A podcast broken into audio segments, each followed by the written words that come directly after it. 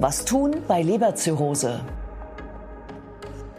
Guten Tag und herzlich willkommen zur Klinik-Sprechstunde, dem Asklepios Gesundheitspodcast mit Kirsten Kahler und Ärztinnen und Ärzten der Asklepios Kliniken. Herzlich willkommen zur Asklepios Gesundheitssendung. Heute geht es um die Leberzirrhose. Das ist eine ernsthafte Krankheit, die oft erst spät entdeckt wird, weil die Symptome so unspezifisch sind. Nicht nur Alkoholmissbrauch kann so eine Leberzirrhose auslösen, es gibt auch viele andere Ursachen. Und wir sprechen heute über diese Gründe und wir sprechen über die Therapien für diese Krankheit. Bei mir ist Privatdozent Dr. Daniel Benten. Er ist Chefarzt der Klinik für Innere Medizin und Gastroenterologie am Asklepios Klinikum Harburg. Schön, dass Sie Zeit haben, Herr Dr. Benten. Sehr gerne. Erklären Sie uns doch bitte nochmal, was passiert genau bei einer Leberzirrhose? Bei der Leberzirrhose ist es so, die Leber wird geschädigt, verschiedene Ursachen für diese Schädigung.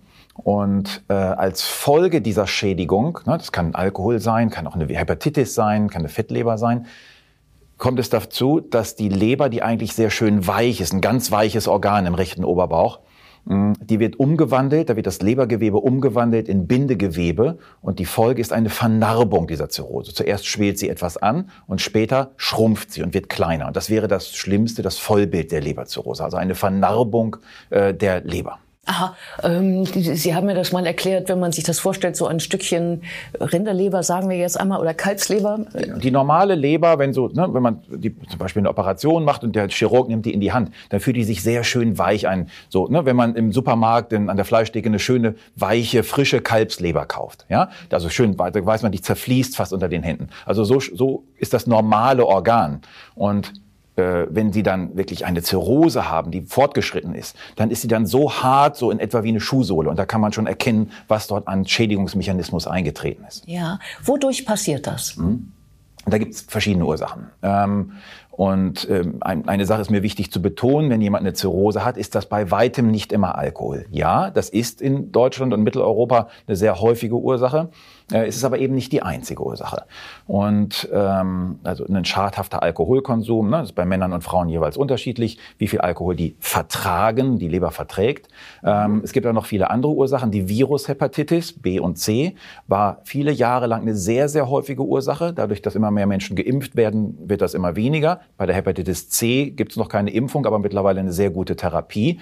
Ähm, und das nimmt etwas ab. Was zunimmt, und zwar weltweit, ähm, ist die sogenannte Fettlebererkrankung, die nicht durch Alkohol bedingt ist. Die sogenannte, die heißt dann auch nicht alkoholische Fettlebererkrankung.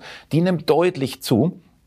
Und die Ursachen dafür sind äh, Übergewicht, eine Fettstoffwechselstörung, äh, Diabetes. Das sind so, so Faktoren, die, die zu einer äh, zu einer Fettleber führen, die nicht durch Alkohol bedingt. Und wenn die nur lange genug besteht, kann auch die zur Zirrhose führen. Ja. Ähm, Weitere Ursachen, die sind dann etwas seltener, das sind dann so äh, Speichererkrankungen der Leber oder Autoimmunerkrankungen der Leber. Ne? Also, da gibt's gibt's verschiedene Formen. Ähm, und wichtig ist, dass man das einmal in einem Gespräch mit dem Arzt ausschließt, beziehungsweise die Ursache versucht rauszufinden äh, über, über die Krankengeschichte und über Blutwerte. Ja, genau. Denn wenn man am Anfang äh, gar keine Symptome hat, dann weiß man ja gar nicht, dass man das mal untersuchen lassen sollte. Ja, das ist das große Problem überhaupt an der Leberzirrhose, dass die viele äh, äh, Jahre lang zum Teil, die kann über viele Jahre entstehen, die entsteht nicht von heute auf morgen äh, und macht in der Anfangsphase, auch wenn sie schon vorhanden ist, noch keine Symptome. Diese Phase nennt man eine kompensierte Leberzirrhose. Und die kann eigentlich nur dann entdeckt werden, wenn man, wenn der, wenn der Patient und der Hausarzt auf Kleinigkeiten achtet, wie zum Beispiel eine Müdigkeit, Abgeschlagenheit, Leistungsminderung, das ist so, ne, das sind relativ häufige Symptome, das gibt es bei vielen anderen Erkrankungen auch. Aber wenn man dann schaut, aha, sind die Leberwerte erhöht, dann macht der Hausarzt vielleicht noch einen Ultraschall und dann kann man sehen, Mensch, irgendwie sieht die Leber nicht ganz in Ordnung aus. Und dann könnte er bei einem Leberspezialisten checken, ob die Leber vielleicht schon steifer ist. Das kann man mit so einer Spezialultraschallmethode mhm. rausfinden. Elastographie heißt die Steifigkeitsmessung. Mhm. Aber vorher macht die kaum Symptome. Mhm. Und dann erst die dekompensierte Zirrhose. Das ist das, was der Patient dann merkt, in der Regel als Bauchwasser als erstes Symptom. Ja? Oder der Patient wird gelb, das merkt er gar nicht unbedingt selber, sondern meistens die Angehörigen, dass die Augen gelb, das Weiße in den Augen wird plötzlich gelb. Das sind Alarmsymptome.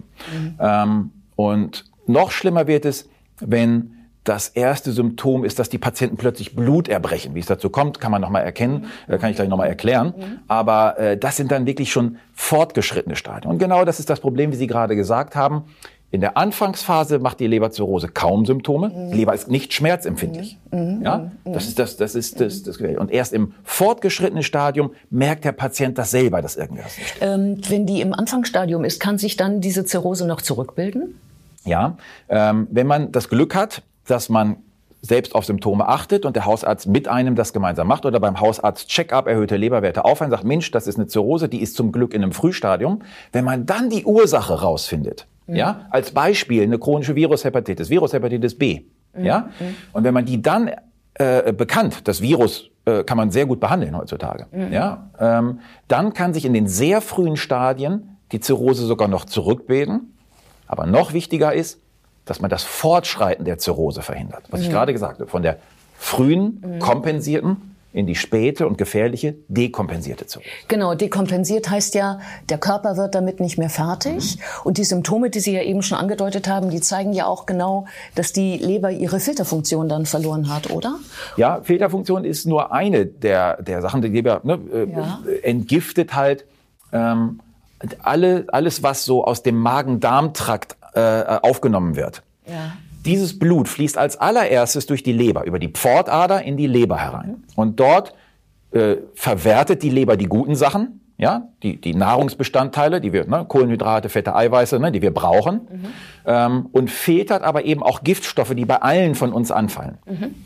Und wenn diese Filterfunktion gestört ist, dann kann es, das kommt aber in der Regel erst relativ spät in der Zirrhose, zu einer Hirnleistungsstörung führen. Die nennt sich Enzephalopathie, hepatische Enzephalopathie die kann man auch ganz gut behandeln. Aber meistens ist das ein Zeichen, dass die Zirrhose schon weit fortgeschritten ist. Mhm. Ja? Äh, ja, Sie sprachen ja eben auch davon, dass die Augen gelb werden, also dass es eine Gelbsucht gibt. Das heißt ja dann äh, was? Dass bestimmte Stoffe auch nicht mehr richtig verarbeitet werden ja, in der richtig. Leber? Ähm, genau, ne? das, das Gelbe das fällt bei allen von uns an, dadurch, dass rote Blutzellen bei uns im Körper abgebaut werden. Das, ist ganz normal. Ja. Und äh, das ist das Bilirubin, was dann entsteht. Das wird in der Leber mh, äh, verarbeitet und wird dann über die Galle normalerweise ausgeschieden. Und wenn die Leber das nicht mehr kann, die Mechanismen sind relativ komplex, dann kommt es dazu, dass der Patient gelb wird. In der Regel kommen als erstes werden die Augen gelb. Und das fällt oftmals dem Patienten selber gar nicht auf, ja, ja weil der, der sieht sich jeden Tag im Spiegel. Ja. Äh, den Angehörigen, wenn dann den Angehörigen, aber nochmals plötzlich Personen, die dann irgendwie nicht, ihn nicht jeden Tag sehen. Mensch, du siehst aber anders aus als vor zwei Wochen. Ja, ja, genau. Die anderen beiden Symptome, die Sie ansprachen, das eine ist ja das Bauchwasser. Ähm, das andere sind diese äh, Krampfadern in der Speiseröhre. Wodurch kommen die denn? Hm. Ich hatte ja vorhin erzählt, dass wenn die Leber vernarbt ist, äh, dass dann äh, das Blut nicht mehr so gut durchfließen kann. Kann man sich ganz gut vorstellen. Ne? Das ist so in etwa, wenn man, äh, wenn man einen, Gartenschlauch sich vorstellt und da steht jemand mit dem Fuß drauf, ja, auf dem Schlauch und das Wasser bleibt angedreht. Dann steigt der Druck vor dem Fuß sozusagen im Schlauchsystem. Und ähm, dadurch, dass der, dass diese Pfortader, die das Blut zur Leber bringt normalerweise, ähm, auch das ganze Blut erhält aus, aus Venen, äh, aus dem Magen und aus der Speiseröhre kommt es dazu, dass der Druck dort steigt. Mhm. Und ähm, wenn man die frühzeitig entdeckt, zum Beispiel wenn man sieht, aha, der Patient hat eine Zirrhose, ist kompensiert, dann macht man frühzeitig eine Magenspiegelung, dann ist es super, wenn man die früh entdeckt, weil dann kann man die gut behandeln. Ja. Durch Medikamente ja. oder indem man sie so endoskopisch mit so einer Magenspiegelung abbindet. Ja. Ähm, wenn man das zu spät entdeckt, dann können diese Krampfadern platzen ähm, und können dann sehr, sehr heftig bluten. Ja, genau. Womit wir ja schon im Teil der Therapie sind. Äh, Sie sagen ja, das Wichtigste ist überhaupt erstmal die Ursachen ähm, äh, zu, äh, zu, bekämpfen und eben auch diese Komplikationen, wie zum Beispiel ähm, die, diese ähm, Krampfadern abzubinden, mhm. damit es dann nicht zu einer Blutung kommt. Ja. Nochmal zu den Ursachen. Also ähm, es geht ja nicht nur um den Alkoholentzug. Sie sagten ja auch Fettleber und Hepatitis. Das sind also Dinge, das macht man dann erstmal medikamentös, oder? Ja, oder überhaupt, was die Ursache ist. Wenn es eine alkoholische Ursache gibt, und da muss man gar nicht um heißen Brei drum reden, das ist immer noch in Deutschland äh, die häufigste Ursache, ja. ähm, dann muss man mit dem Patienten das erstmal besprechen. Der muss sein, sein schädigendes Alkoholverhalten erkennen, äh, eine Einsicht zeigen. Ähm, und einige sind von von sich aus schon motiviert für dann äh, eine komplette und lebenslange Alkoholabstinenz. Mhm. Andere müssen in eine spezialisierte Suchttherapie. Das ist, ne, gibt es in Deutschland zum ja, Glück gute Angebote. Mhm. Ähm, das ist das, was erstmal der Leberarzt, der Gastroenterologe mit dem Patienten besprechen muss und ihn dann gegebenenfalls leiten muss, zusammen mit dem Hausarzt, durch die Angebote, die es dann gibt. Mhm. Bei der Virushepatitis habe ich gerade schon gesagt, gibt es gute Medikamente, die man das behandelt, äh, die, die man, die, mit denen man die, den, das Virus wegkriegen oder zumindest stark unterdrücken kann.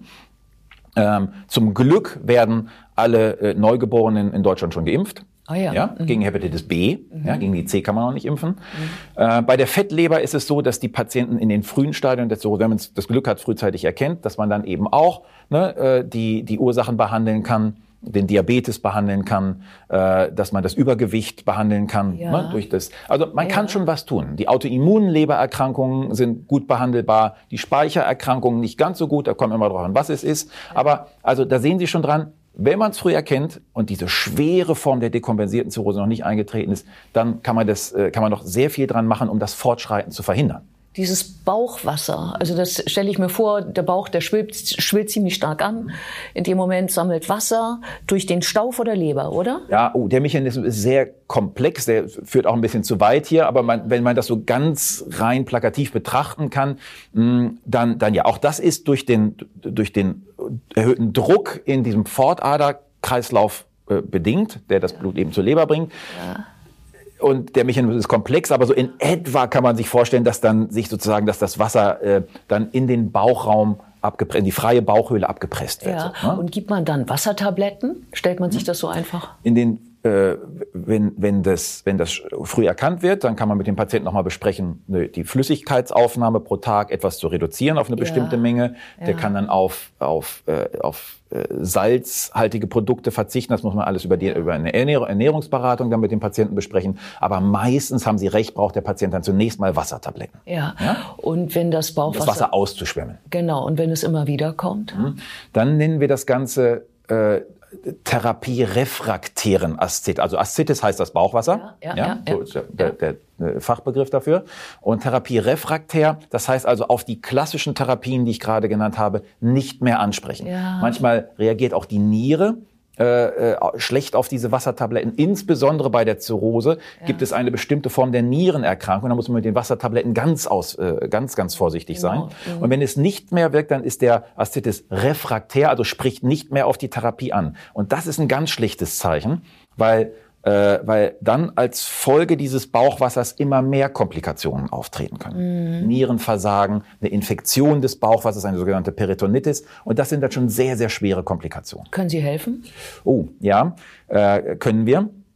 Der Patient muss, wenn das so weit fortgeschritten ist, muss man immer überlegen, Mensch, ist das ein Kandidat eventuell für eine Lebertransplantation? Dafür braucht man ein bisschen Erfahrung, muss man eventuell mit einem Transplantationszentrum zusammenarbeiten.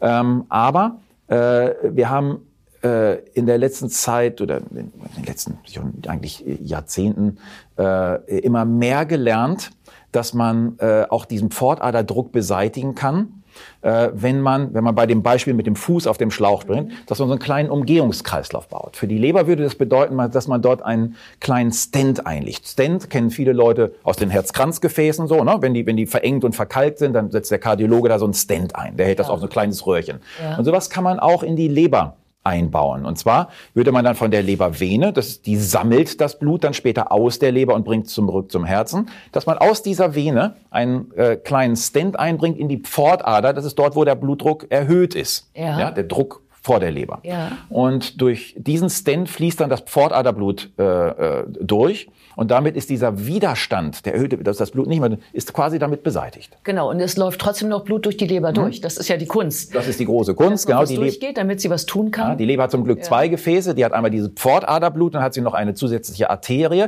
Aber auch dafür braucht man viel Erfahrung. Da kann man nicht einfach sagen, okay, ja, wir machen jetzt mal so einen Stent da rein, sondern man muss jetzt erkennen sozusagen, welcher Patient ist noch geeignet dafür und wer profitiert davon oder wo ist möglicherweise die Leber auch schon zu krank oder die, äh, die Leberdurchblutung durch eine Arterie vielleicht sogar zu schlecht. Das ist die große Kunst vor dieser TIPS-Anlage, so heißt dieser Stent, der nennt sich transjugulärer portosystemischer Schand. Ja, Ja, ein bisschen, ne? also ein bisschen, aber Ja. also TIPS ist, der, ist die Kurzform dafür, so heißt der Stent. Ja. Und äh, bevor man den legt, muss man den Patienten sehr, sehr gut untersuchen, ob Mhm. der geeignet ist. Ne? Man muss das Herz gut vorher untersuchen, die Leberfunktion, die Leberdurchblutung, die Anatomie. Da spielen viele Faktoren rein. Aber wenn das gelingt, dann hat der Patient eine gute Chance, dass das Bauchwasser nicht mehr wiederkommt.